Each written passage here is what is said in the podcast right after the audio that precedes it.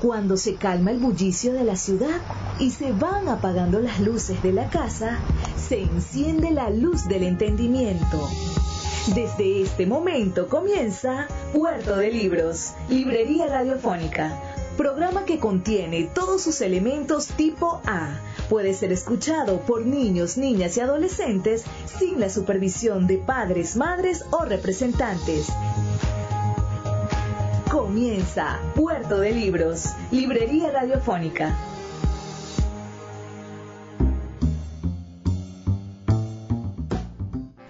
Bienvenidos a Puerto de Libros, Librería Radiofónica. Este espacio que disponemos para ustedes de lunes a viernes de 9 a 10 de la noche para que usted pueda zarpar al mar del conocimiento, al océano de la imaginación a bordo de estas embarcaciones maravillosas llamadas libros, aquí en la 88.1 FM Radio Fe y Alegría de Maracaibo. Les habla Luis Peroso Cervantes, su guía en este viaje por los libros y la imaginación.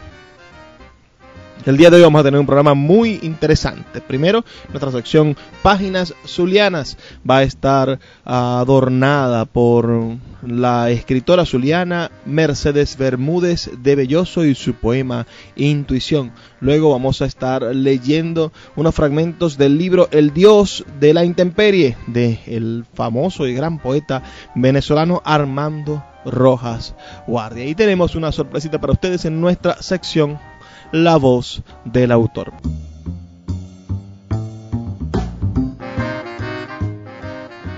Hoy en nuestra sección Páginas Zulianas estaremos leyendo algunos textos de Mercedes Bermúdez Useín de Belloso, que nació en Ciudad Bolívar, Estado Bolívar, el 27 de junio del año 1915 y murió en Maracaibo el 5 de agosto del año 2000. Fue una escritora, poetisa, narradora, ensayista y traductora y fue promotora cultural. Utilizó los seudónimos de Merce e Inés Montalvo y firmó sus escritos con sus iniciales MBDB considerada como una de las más importantes poetisas nacionales, obtuvo el premio CONAC de poesía en el año 1985 y logró ir evolucionando desde el posmodernismo hasta la vanguardia, al despojar su poesía y tendencias hacia el misticismo y la transparencia en una muy bien lograda síntesis de la palabra, nos dice el Diccionario General del Zulia de Luis Guillermo Hernández y Jesús Ángel Semprum Parra. Esta es una escritora deliciosa. Y vamos a estar leyendo un poema publicado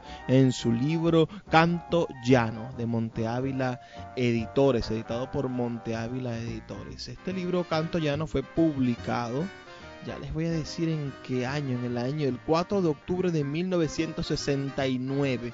Vamos a estar leyendo un poema de este libro, un poema, por cierto, hermoso, que se llama Intuiciones. Espero que les guste tanto como a mí este poema que nos llena de intuición, nos llena de, de la perspectiva más profunda del ser. Con ustedes, bueno, este poema Intuiciones de Mercedes Bermúdez de Belloso. Intuiciones. Un sitio perceptible en el olvido. Eso quiero del tiempo, nada más. Aquel libro estaba lleno de palabras. No sabía leerlo en mi niñez, pero en sus estampas encontré todo un tratado de motivos para el sueño. Secreto es sólo aquello encerrado en sí mismo. Dicen que se aman dos, pero el amor va solo. El musgo ofrece al tacto la suavidad de la nostalgia.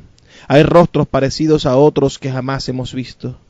Somos, en el espejo, muerto reflejo vivo. La dicha puede expresarse en el reposo de unas manos.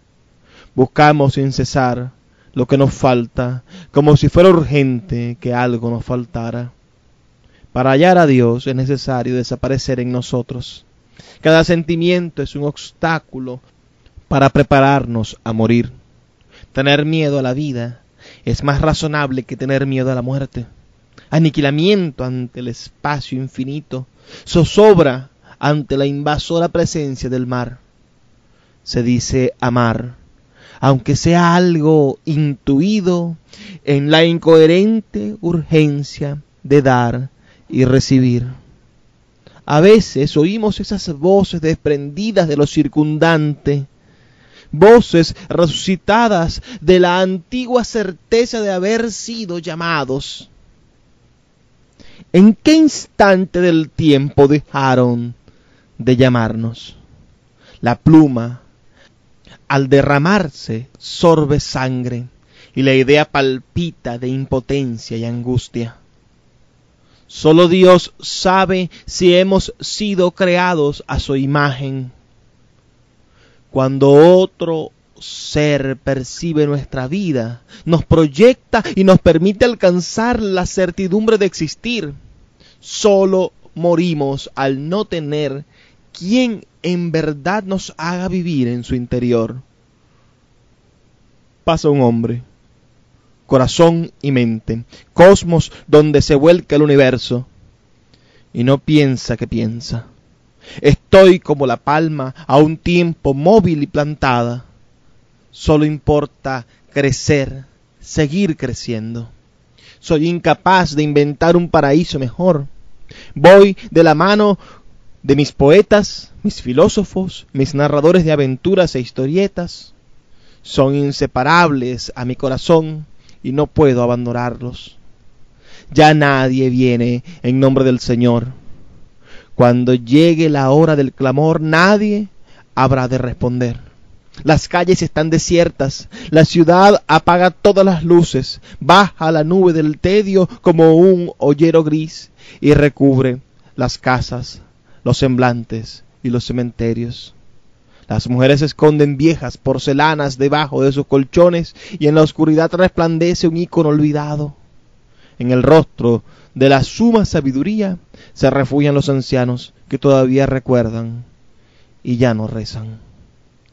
Todo es incierto, menos ese instante de candor inefable en que se inventan cosas que en realidad no existen. Supe que no me encontraría a mí misma hasta que no acertara a recrearme en otro ser. Me alegro de la lluvia, de la prisión del día húmedo, reteniéndome.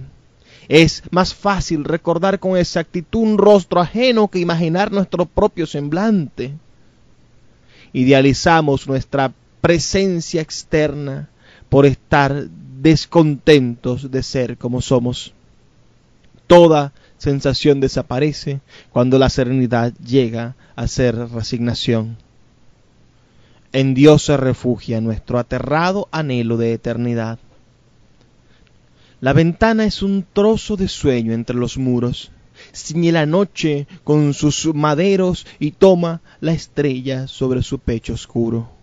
La niña en el columpio describe un semicírculo y en su ruta entre dos puntos es péndulo implacable midiendo el tiempo engañosamente olvidado sobre la esfera del reloj. Nacer y morir es línea horizontal cuyo trazo se detiene cuando ya no esté aquí para saberlo. Crear es partirla con línea vertical cuyo trazo también se detiene cuando ya no esté aquí para saberlo. Ese instante es todo lo que tengo, yo todavía al comienzo del dilema de ser, tú en la verdad, tan dueño de ti mismo y de todas las cosas. Si supiera más que Dios, podría negarlo. Esta noche me sujeto por un fugaz instante a estas palabras. Esta noche algo mío se disuelve y lo que digo muere en esta página. Vivimos entre abismos, queriendo entender lo que no cabe en la cuenca de un océano. Poseo este minuto con ciega voluntad de retenerlo, seguir dando vueltas en busca de evidencias, sumida en mi ignorancia. Me circunda el mar encima todo este azul, prendiéndome sus alas. Fui o no he sido nunca, no lo sé. Puedo haber existido hace tres mil quinientos años, alegre de vivir, el prado todo verde, salta el agua cerro abajo, por el desfiladero, las ovejas, el pastor y sus perros. Esta noche algo mío se disuelve y lo que digo muere en esta página. Excelentísimo este poema de Mercedes Bermúdez de Belloso. Creo que todos deberíamos leerlo. Si existiese un verdadero interés por parte del Ejecutivo Regional, por nuestro gobernador o nuestro alcalde, de promover la cultura zuliana, de promover la cultura patrimonial nuestra, bueno, tendríamos clases de literatura zuliana y este sería un poema que se leería en todos los colegios de nuestro estado. No es así realmente, no tenemos ningún tipo de apoyo público para la promoción del pensamiento zuliano y de nuestros talentos, pero eso deberá cambiar en algún momento y deberemos ser nosotros los responsables de ese cambio. Vamos a hacer una pausa de dos minutos para identificar la emisora y volvemos en unos dos minutos, como les digo, a Puerto de Libros, librería radiofónica por la 88.1 FM, Radio Fe y Alegría de Maracaibo. El poeta Luis Peroso Cervantes le acompaña en Puerto de Libros, librería radiofónica, por Radio Fe y Alegría, con todas las voces.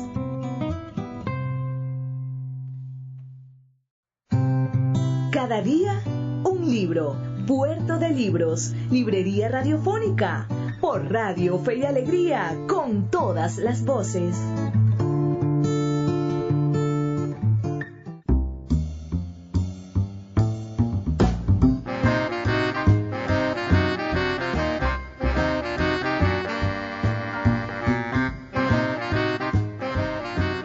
En nuestra sección de hoy de cada día un libro vamos a estar leyendo algunos fragmentos del libro El Dios de la Intemperie de Armando Rojas Guardia. En esta ocasión publicado por Otero Ediciones, una vertiente de libros del Nacional. Es un libro bellísimo, color vino tinto, publicado originalmente este libro en el año 1985 y esta edición del año 2000 este es un libro delicioso realmente. Tiene un prólogo escrito por Juan Liscano, convocando a la fraternidad, se llama este prólogo.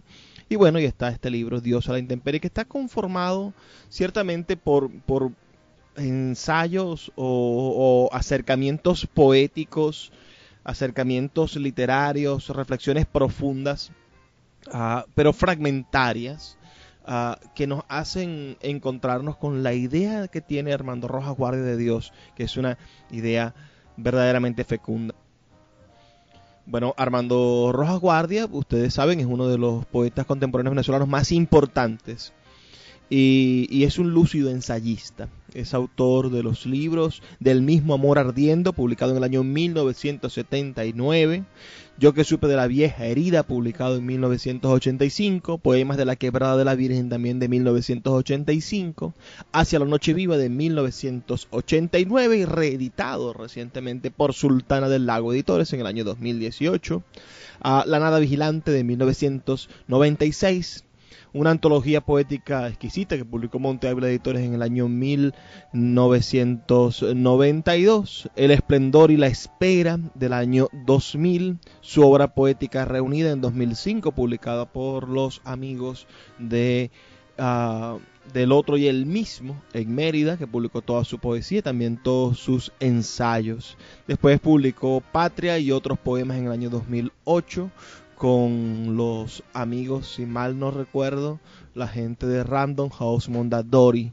Y bueno, este, este libro que nosotros estamos eh, leyendo, uh, que es nada más y nada menos que, que El Dios a la Intemperie, una de reeditado recientemente en el año 2005. Hay un par de libros también fuera de Tiesto del año 2008 como, como Patria y otros poemas que son especies de, de antologías donde se incluye un poema inédito y el resto son poemas que ya han sido editados en, otro, en otros libros. También se publicó recientemente su libro de su diario, publicado también por Random House Mondadori sin mal. No recuerdo, yo creo no estarme equivocando.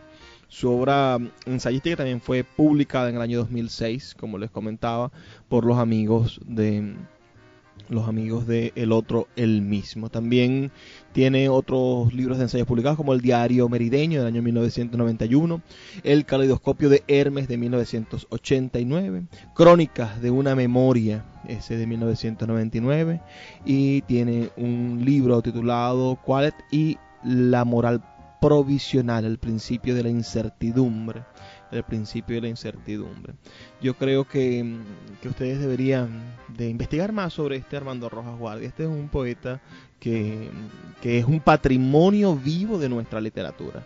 Yo podría decirles que después de, mm, de, Rafael Cadenas, que es nuestro poeta mayor en el sentido de la edad y de la trascendencia de su obra internacionalmente, yo creo que le sigue Armando Rojas Guardia, le sigue Armando Rojas Guardia, le siguen poetas también como Yolanda Pantín, ¿no?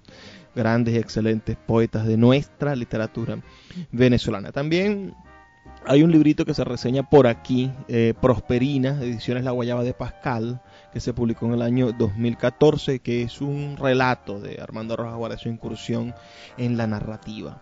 El día de hoy, como les estoy comentando, vamos a estar leyendo algunos fragmentos de este libro, El Dios a la intemperie, de nuestro Armando Rojas Guardia. Vamos a comenzar, vamos a leer el primer fragmento de este libro, El Dios a la intemperie.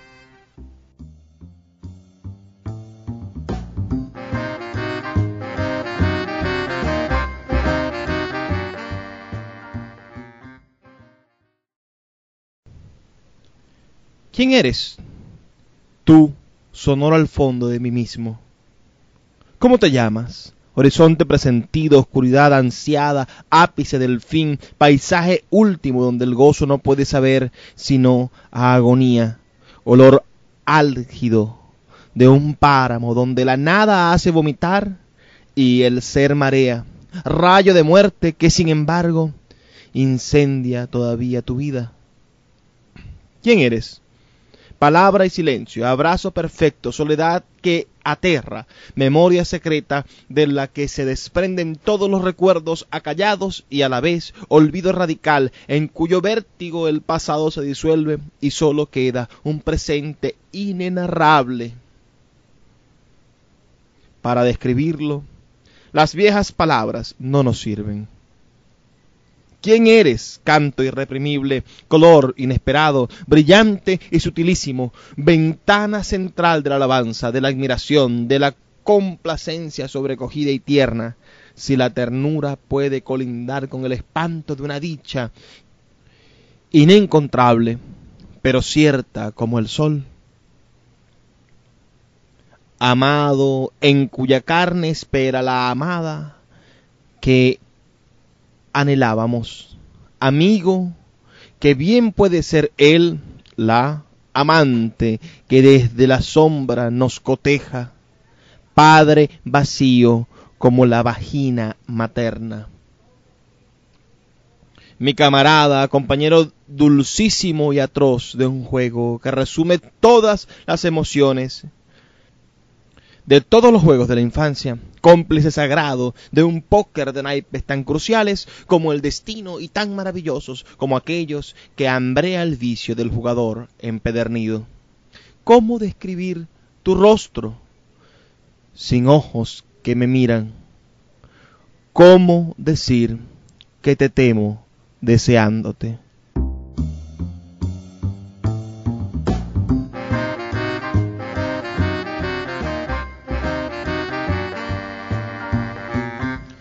Este libro, El Dios de la Intemperie de Armando Rojas Guardia, es su experiencia más cercana a Dios, ¿no? Es su manera en la cual él, a través de, los puntos en los cuales se ha encontrado desnudo, ¿no? Se ha encontrado uh, desahuciado, desarmado, en los que la vida le ha dado sus golpes más bajos, donde ha sufrido los dolores más intensos. Eh, y en esos lugares él ha encontrado a Dios, ese Dios que, está desnudo, ¿no? Como, como aquel poema maravilloso también de Armando llamado La desnudez del loco, un excelente poema. Y, y solamente de esa manera, ¿no? En esa, en esta intemperie, en esa dejazón, en ese, en ese espacio árido de la vida, Armando consigue plenamente la presencia de Dios y es capaz de entender a Dios.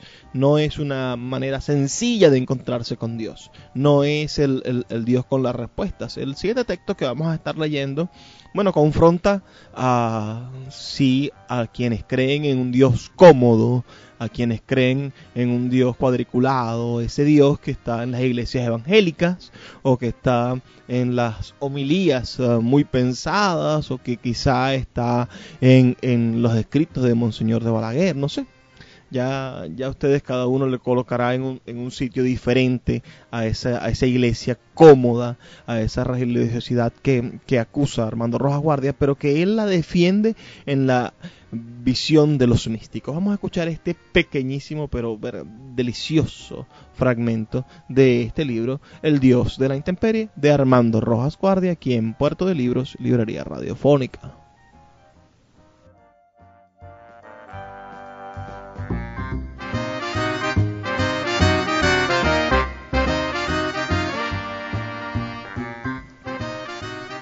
En ciertas zonas del espíritu, en determinados climas existenciales, el único Dios en quien podemos creer es en el Dios de los místicos. Meister Eckhart, allá en la celda de su monasterio medieval, llamó a Dios la gran nada. Nadie está más cercano del abismo, del escalofriante ontológico, de esos místicos aterrorizados en júbilo por el vacío al fondo del cual una luz los sobrepasa, devorándolos. El Dios de los místicos entiende todas las blasfemias. Dios mío, ¿por qué me has desamparado?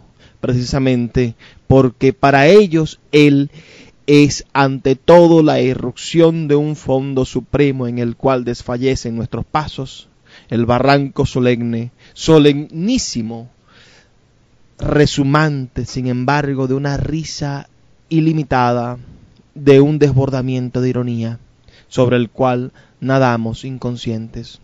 Tal vez por ello los místicos son los únicos entre los ejemplares del Homo religiosus que no banalizan las experiencias límite, las últimas fronteras de lo humano. Me asquea el mundillo religioso, la vocinglería eclesiástica, en cuanto reviste de facilidad el vacío. Siempre me repugnó la máquina doctrinal que tiene todas las respuestas posibles a todas las posibles preguntas. Uno introduce la pregunta y al instante aquella máquina sapiente elabora la respuesta infalible que pretende calmar fatuamente la sed el bochorno, la vergüenza que emana del vacío, de las regiones postreras y tantas veces atroces de la conciencia. Nada más vomitable que esa muerte del espíritu, que ese ambiente cuyo suelo arde de cuestiones pospuestas, permanentemente insatisfechas. Pero los místicos son distintos. Ellos conviven diariamente con las profundidades donde pernoctan los monstruos esos dragones de los que nos hablan los cuentos de hadas, a los que tenemos que matar para poder besar a la princesa, ese minotauro que palpita en el corazón del laberinto.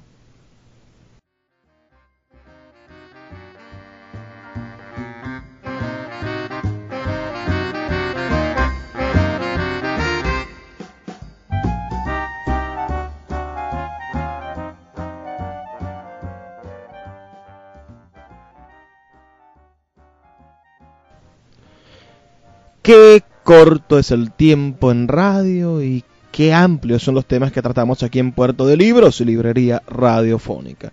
La invitación es para que ustedes puedan acercarse a la obra ensayística de Armando Rojas Guardia, nuestro gran poeta venezolano, y saber más acerca de su pensamiento y además que investiguen sobre este, este libro delicioso. Es un libro de, de ciento y tantas páginas, 125 páginas. De esta edición que tengo en la mano salieron 1500 ejemplares, así que no es difícil conseguir alguno por allí, quizás en alguna biblioteca de las poquísimas bibliotecas que quedan en nuestra ciudad. Puede usted leer El Dios de la Intemperie de Armando Rojas Guardia. Vamos a identificar nuestra emisora y volvemos en brevísimos dos minutos aquí a Puerto de Libros, Librería radiofónica.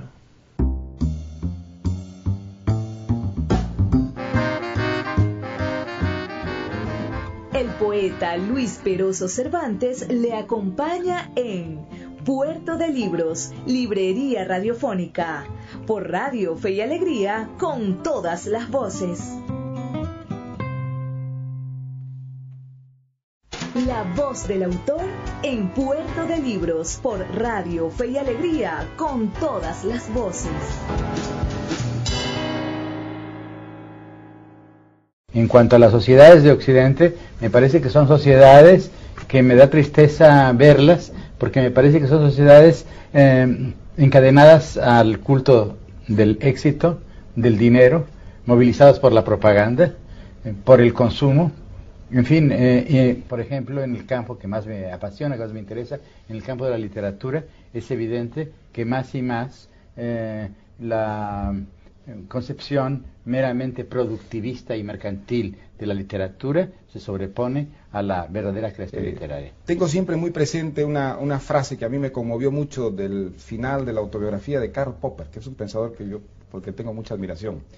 Una frase que más o menos dice lo siguiente, eh, las sociedades de Occidente tienen muchos defectos y deben ser criticadas desde muchos puntos de vista, pero es muy importante recordar lo siguiente, nunca en la historia el hombre ha vivido mejor que en estas sociedades de Occidente. Eso es absurdo. Nunca ha llegado más lejos en eh, libertad, en igualdad, en oportunidades para todos como en estas sociedades llenas de imperfecciones y defectos del Occidente. Yo vengo del Perú, como Octavio viene de México, y desde la perspectiva de nuestros países creo que nosotros podemos apreciar muchísimo mejor que quienes viven inmersos en esas sociedades avanzadas de, Occidente, todo aquello que el Occidente ha conseguido. De ninguna manera ha alcanzado el paraíso, yo estoy seguro que el paraíso no se puede alcanzar, que por lo tanto esas sociedades deben seguir progresando y autocriticándose implacablemente. Pero cuando uno mira fuera lo que hay allí, lo que hay en un país como el mío, lo que hay en un país como el de Octavio, ve que el abismo que nos separa no solo es enorme, sino que es un abismo que cada día crece porque esas formas de coexistencia, esa conciencia por lo menos respecto a la injusticia, a las desigualdades que en Occidente es muy fuerte y ha generado lo que es el progreso de Occidente, en nuestros países todavía está muy, muy lejos de ser conquistada. Entonces, eh, creo que al mismo tiempo que debe criticarse internamente lo que es el, Occidente, eh, para un intelectual que viene del mundo en que yo vengo, el Occidente, de todas maneras, eh, representa algo envidiable y algo que ya quisiéramos nosotros haber, alcanzado. Yo creo que, la diferencia, es decir, eso que tú aprecias en Occidente y que sería injusto que lo apreciáramos porque que nos beneficiamos de ello y es un privilegio vivir en estas condiciones de vida en determinadas zonas sociales. El Occidente está generando ya marginación interna. Se debe a que Occidente, lo que llamamos Occidente, explota no sé qué. Es decir, Occidente es responsable de que en América Latina viváis peor Europa, Europa es corresponsable. Europa es corresponsable de que en África vivan peor. Este proyecto idealizador de una Europa benéfica. No, no, una de la cultura. Benéfica, no, benéfica no he dicho Manolo, no. no entiendo, entiendo lo que quieres decir, pero quiero decir, esto hay una correlación internacional que hace que el bienestar de Europa, o no digamos ya el bienestar de Estados Unidos o de Japón, dependa del sometimiento económico de otras zonas del mundo. De otras zonas del mundo condenadas a no poder emerger, a ser los sumergidos. Manolo, creo que no, mira, creo que ya no voy a estar con, en tu partido. Creo que no, creo que esa visión es una visión muy, muy caricatural. Simplemente todas las civilizaciones poderosas han explotado a las débiles, las han invadido, las han saqueado, las han colonizado. Ese es un rasgo constante de la, de la historia. La única civilización que se ha autocriticado a ese respecto de una manera implacable, tanto que ha terminado cediendo lo que fueron sus imperios, eh, y es todavía capaz de producir intelectuales como tú que la siguen criticando implacablemente cuando aún aquello no es verdad. La cita de Popper me escandalizó. En, en, primer lugar, no es cierto históricamente que sea la época en que los hombres han vivido mejor. ¿Cuál es Además, la época espera, espera un segundo. Gibbon, que era un eh, historiador que sabía más de historia que Popper, que no sabía nada de historia, lo que era, era un buen filósofo. Bueno, Gibbon, perdóname un momento, Gibbon dijo esto la época más feliz de la humanidad es la época, y, lo escribía a fines del siglo XVIII, que es una de las épocas mejores que, ha vivido Europa. Mucho más civilizada que la actual. Evidentemente, entre la moral del siglo XVIII y la sociedad del siglo XVIII y la del siglo XX hay un gran abismo a favor del siglo XVIII. Por ahí empezamos. Pero no para, los, esclavos, espera un segundo, no para dice- los esclavos del siglo XVIII. Dice de pronto, no había esclavos en el siglo XVIII en Europa, por Dios. Había bueno, esclavos había esclavos en las colonias. Esclavos europeos, Bueno, eso es a lo, eso es lo que voy. ¿Qué colonia, dice ¿no? Gibbon? Dice, la época más fe- dice, lo escribe a fines del siglo XVIII y dice, la época más feliz de la humanidad es la época de los emperadores antoninos. Es decir, esa época fue de guerras continuas, no en Roma, fuera de Roma, fue guerra de esclavitud. En el siglo XVIII, cuando escribe Gibbon, había esclavos y había déspotas ilustrados. Catalina de Rusia, Federico de Prusia, y había también en China y en Japón, dos países civilizados, también había déspotas ilustrados. El siglo XX, que a ustedes les gusta tanto, ha sido el siglo de las dos guerras mundiales, ha sido el, siglo de la guerra atómica, ha sido el siglo de los campos de concentración en, Alemania, el siglo de los campos de concentración en Rusia. Ha sido el siglo en que se ha envilecido de un modo casi absoluto el amor, el erotismo, que se ha convertido el cuerpo en, un, en publicidad. ¿Cómo es posible que ustedes estén hablando solamente, son intelectuales, son escritores, son artistas, estén hablando del cuerpo y no piensen que el siglo XX y el capitalismo justamente ha envilecido al cuerpo? Incluso el deporte moderno ha envilecido al cuerpo. ¿Cómo es posible que ustedes olviden que moralmente la sociedad occidental actual, actual es abyecta? No ver esto es no ver realmente la realidad. Octavio, creo que estás hablando desde el punto de vista de la élite, Octavio. Es decir, Estoy hablando desde el punto de siglo vista de la- XX, de el la siglo historia. XX, déjame, déjame, déjame eh, hacerte otra enumeración. El siglo XX es el siglo de los derechos eh, de los derechos humanos, es del el, el siglo del voto universal, es el siglo de la idea que el Estado tiene una responsabilidad en la salud, en la educación de las masas, eh, de los derechos de la mujer. Eh, es el siglo en el que eh, las, ideas de igualdad se traducen efectivamente en una legislación y el siglo en el que surgen las ideas de que las minorías tienen unos derechos que deben ser también respetados, algo que nada de eso ocurrió jamás en la historia. Es decir, hubo momentos en que la historia fue muchísimo más intensa, más rica, más brillante y creativa, pero siempre para unas élites muy pequeñas y minoritarias. Creo que Yo creo que los intelectuales del 77 no se equivocaron. O sea, los intelectuales del 77 eligieron muy bien el enemigo. Lo que ocurre es que quizá simplificaron la cuestión. Y no vieron un, un cuadro general de época, porque era una época que, facilitaba las alienaciones. Por ejemplo, no supieron ver pues, los procesos de Moscú, no supieron ver la desaparición de Lenin, como dijo Semprún. no supieron ver todo eso, pero es que era una época en la que las expectativas de cambio eran tan fascinantes, tan tremendas, tan urgentes, que la, la capacidad de alienación era muy superior a la que podemos tener en estos momentos. En estos momentos ser alienado sería un pecado, un pecado, y en cambio en el 37 yo creo que es un pecado disculpable. Y no se equivocaron en la elección del enemigo. El enemigo era Franco, el enemigo era Hitler, el enemigo era Mussolini. En ese sentido hay que hacerles un homenaje. Eh, en la elección del enemigo es algo muy difícil en esta profesión. Pero algunos vieron claro, Manolo.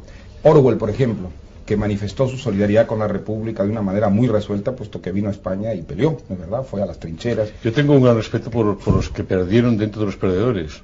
Y Orwell y el POM. El POM es un partido que merece un respeto Pero a- de- Yo déjame, hacia déjame- Orwell- déjame hacia hacerte Orwell- esta- déjame terminar mi, mi- mi idea. Es decir, Orwell es un hombre que mostró una solidaridad, peleó, pero al mismo tiempo el entusiasmo, que era legítimo, no le impidió cumplir su obligación de intelectual, la obligación de pensar, ¿no es verdad? La obligación de reflexionar frente al problema que tenía delante. Y creo que la grandeza de Orwell está justamente en haber sabido combinar, ¿no es verdad?, ese entusiasmo que lo llevó a las trincheras y detectar al enemigo en su complejidad, ¿no es verdad? Porque el fascismo era el enemigo, indudablemente, le- el- pero el otro era también una cara Yo, que Orwell- con un nombre Orwell- distinto representaba algo perfectamente me equivalente al fascismo. me parece un escritor muy espléndido, evidentemente. Yo creo que cometió dos errores. Es que no entendió el país. Por ejemplo, hay un comentario suyo sobre el porrón. El porrón. ¿Sobre el qué, sí. perdón? ¿El porrón del vino? Que es, que es un comentario completamente inglés. Es decir, es un comentario de jugador de cricket. Que hace que, que sospeches de que determinados elementos de lo cotidiano no acabara de captarlos. Ahora, lo fundamental, que fue su horror ante la brutalidad, eso lo captó. Por lo tanto, eso lo hemos de respetar, evidentemente. Ahora, por otra parte, era un hombre que tenía una óptica que, por ejemplo, yo no es que, las, no es que sea la crítica sea espe- específicamente mía. Yo respeto mucho a un liberal norteamericano que es Trilling, Lionel Trilling, que es uno de los grandes teóricos de literatura y del pensamiento liberal norteamericano, que hace una sanción del Orwell que contempló la guerra española muy justa. Es decir, Orwell contempló la guerra española con una instancia olfativa. Es decir, para Orwell la guerra española, la guerra civil española era una, era una guerra casi de tercer mundo. Es casi una distancia olfativa que muchos intelectuales europeos en estos momentos podrían tener ante un problema marroquí o libanés o de otro lugar. Bueno, yo no creo, no, ¿eh? no, yo estoy- Bueno, yo no, bueno, creo y no creo. Sí creo que los, que no nos equivocamos en 37, que escogimos bien nuestros enemigos, pero que no escogimos bien nuestros amigos, o que mejor dicho, fuimos ciegos no delante de nuestros amigos. no era muy difícil. elegir, de pues. acuerdo, era muy difícil. No, sí podíamos elegir, porque Orwell escogi- eh, eh, escogió, pero no fue, además no fue el único, perdón, no fue el único, hubo muchos. En primer lugar hubo toda la, hubo la gente del PUM, hubo los anarquistas, hubo mucho- mucha gente que luchó con las armas en la mano también y que fueron exterminados físicamente. Pero aparte de eso, hubo del otro lado también eh, escritores como Bernanos, que estuvo del lado de Franco y ante los crímenes del franquismo se levantó y no tuvo escrúpulos en escribir ese libro Los grandes cementerios bajo la luna. O bien la escritora francesa Simone Weil, que también denunció de modo que no solamente Orwell, personaje en muchos aspectos admirable y que además es, es verdad que tiene una mirada muy inglesa, muy insular, pero eso es un, diríamos un defecto de nacimiento de los ingleses, ¿no? adorno. Yo, diría que tuvieron otro aliado importante y que no marcó tantas distancias ante el asunto, que fue Bergamín. Bergamín era católico, un señorito católico, como le llama Foxá en Madrid de corte checa, y que jugó claramente con los republicanos y que tenía una mirada católica de la República y que tenía una mirada católica del compromiso. Bueno, yo diría que tenía una mirada jesuítica, porque realmente es Es- uno de los es que justificó. hizo- eh, yo admiré al escritor Bergamín, pero lamenta- lamenté siempre sus Si hablamos- debilidades, si hablamos- como ese prólogo terrible de Bergamín, eh, en, en- en- en que se acusa a, a los, a la gente del PUM de agentes de Hitler, de Franco, ya. por ejemplo. de agentes- Escuchas Puerto de Libros, Librería Radiofónica, por Radio Fe y Alegría, con todas las voces. Escuchas Puerto de Libros, Librería Radiofónica, por Radio Fe y Alegría, con todas las voces.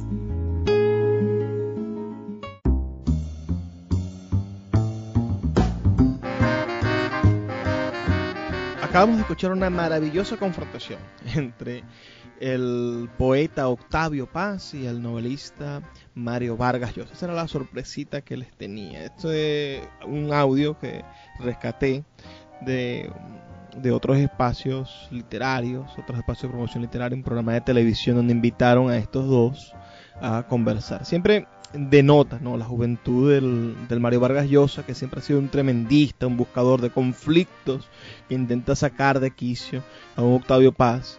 ah, y eso, eso lo hace muy, muy, muy interesante. Yo creo que, que es una pregunta que nosotros podemos hacernos también, ¿no? Es decir, ¿cuál es nuestra posición frente al mundo occidental? ¿Nosotros demonizamos a Occidente o encontramos en Occidente la, la mayor realización de la humanidad? Quizá mm, ustedes nos puedan dejar sus opiniones, envíenos al 0424-672-3597 o escriban en nuestras redes sociales arroba librería radio. Explíquenos, díganos qué opinan ustedes. ¿Ustedes creen que, que tiene razón Octavio Paz? ¿Creen que, que nuestro occidente es perfectible? ¿Que nuestro occidente comete errores continuamente y que hay mejores ejemplos en la historia? De nuestra civilización o nos encontramos con, con la mejor versión del mundo en la actualidad. Díganme ustedes qué piensan, qué les pasa por la cabeza con respecto a este interesantísimo tema con esos dos grandes escritores. Recuerda que puedes volver a escuchar este y todos nuestros programas en YouTube. Ya están todos nuestros programas cargados. Este es nuestro programa número 41 de Puerto de Libros y Librería Radiofónica. Los otros 40 programas ya están montados en internet y puedes escucharlos, puedes disfrutarlos, puedes compartirlos y darlos a conocer. Nuestra ciudad necesita de esto, necesita de nosotros, de ustedes que nos escuchan y hacen posible que este espacio sea permanente y de, del trabajo con la intelectualidad, con el conocimiento, con el reconocimiento del otro, con la transformación cultural, intelectual, espiritual de las personas que habitan aquí. Sé parte de nuestro movimiento, de nuestras actividades. Escríbenos al 0424-672-3597 y hagamos feedback, conversemos un poco sobre lo que piensan, sienten y sueñan cada uno de ustedes y de qué manera podemos nosotros ayudarlos a crecer y ustedes ayudarnos a crecer a nosotros, denos ideas de qué temas les gustaría que tratáramos en los próximos programas de Puerto de Libros, Librería Radiofónica, qué libros les gustaría que conversáramos, déjanos una nota de voz con tus ideas, tus opiniones para nosotros colocarlas al aire aquí en Puerto de Libros, Librería radiofónica. También quisiera, ¿no? Que sea como que se, que se, que nos apoyaran con la difusión de nuestra página web que es radio.puertodelibros.com.be. También pueden pasar por nuestra librería virtual, pueden conocer las iniciativas de nuestro movimiento poético de Maracaibo y diferentes tipos de actividades en beneficio de la cultura literaria de nuestra ciudad. Así que no se pierdan la oportunidad también de conocer a nuevos autores, de participar en talleres literarios, de nutrirse nutrirnos. Esto es nutritivo, la lectura nos alimenta, nos alimenta el alma, el espíritu, las ganas de ser y de decir. Sean ustedes también parte de esta de este banquete de la lectura, este banquete de los conocimientos que tenemos en Puerto de Libros, Librería Radiofónica.